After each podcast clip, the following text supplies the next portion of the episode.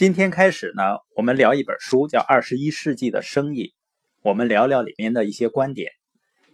这本书的作者呢是罗伯特清崎，他有七家公司，其中三家呢是上市公司。他的畅销书呢在全世界发行总量超过三千万册。他实现了财务自由以后呢，开办了一家教育公司，专门致力于帮助人们实现财务自由。那他在写这本书之前的十年里呢，他在全身心的寻找二十一世纪里最为有效和可行的创造真正财富的方法。通过大量的研究呢，他发现了一种出类拔萃的生意模式。他坚信这种生意模式能够让更多的人掌握自己的财富、生活及未来的命运。清奇的一系列书呢，它的核心思想都是啊。你要么为自己的财富负责，要么呢就习惯一辈子被别人指使。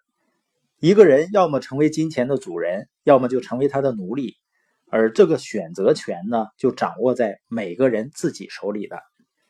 今天呢，我们就来聊一聊，你爬的那个梯子搭的是不是你想上的那堵墙？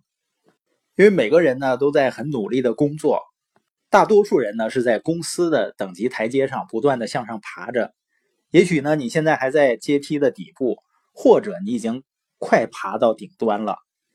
那其实呢，你处在这个梯子的什么位置并不重要，重要的是呢，你有没有在苦苦爬行的时候停下来问问自己，这个梯子是靠在哪儿的？史蒂芬·科维就说过，你在梯子上爬的有多高或者有多快并不重要，最重要的是呢。这个梯子是不是靠在一面正确的墙上？否则，就像很多人爬了一辈子，到爬到墙头上了，发现呢梯子搭错了墙，这根本不是自己想来的地方，也不是自己想要的生活。所以呢，我们让大家停一下，看一看你的梯子到底靠在哪儿。还有呢，如果梯子没有靠在你喜欢的地方，那你应该把它移到哪儿呢？我们前面谈了罗德清奇呢，把人们根据赚钱方式的不同分成四个象限，你也可以理解为呢，人们在沿着四种不同的梯子在向上爬。不同的象限呢，代表不同的赚钱方式啊。大多数人都认为呢，财富的状况就是指的人们挣了多少钱吧。福布斯杂志呢，就把富人定义为年收入在一百万美元以上的人。穷人呢，就是年收入在二点五万美元以下的人。但这种观点呢，它反映的只是钱的数量，其实更重要的是钱的质量。什么意思呢？也就是说，你挣多少钱，没有你是如何挣钱更重要。比如你在雇员象限，就是 E 象限，靠自己的时间和技能，一年赚二十万，跟你有两套房子出租出去。那个租金给你赚二十万，数量是一样的，但是它的质量是完全不同的。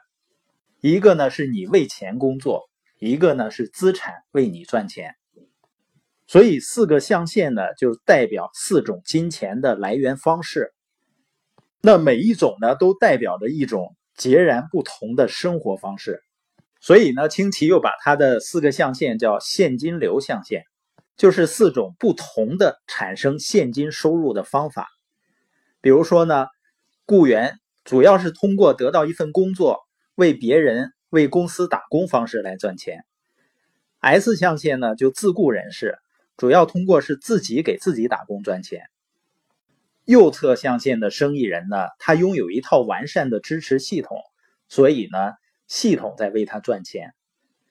I 象限呢是投资人，钱在为他赚钱，所以左侧象限呢，雇员和生意人都是靠出卖自己的时间和技能，然后呢为自己换来收入，那就意味着呢没有自由支配的时间。你说 S 象限是自己创业啊，他不炒掉了老板啊，应该时间由自己说的算啊。其实呢，S 象限只是换了一个老板而已。本质上仍然是一个员工，唯一不同的呢，以前遇到问题的时候，你可以埋怨老板，现在呢，只能埋怨自己了。因为 S 象限的老板呢，在为房东打工，在为员工打工。最根本的呢，因为没有一套完善的系统支持，还得靠亲力亲为。所以表面上呢，看似拥有一个生意，实际上呢是被生意拥有。这也是为什么很多 S 象限的生意人呢，他更愿意让自己的孩子去找一份工作，因为他发现呢，自从自己做了生意以后，时间更不自由了。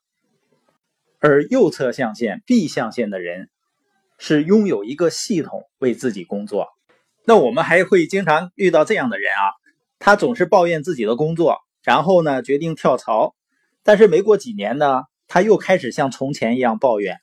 你知道为什么吗？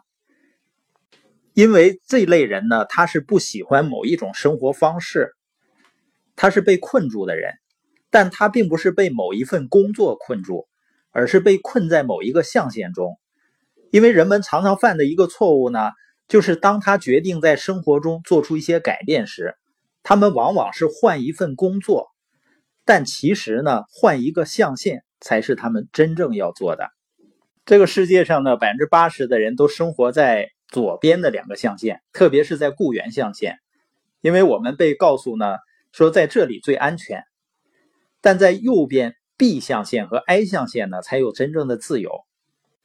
人们呢，要是喜欢安逸，那就可以把梯子继续搭在左边。继续向上爬。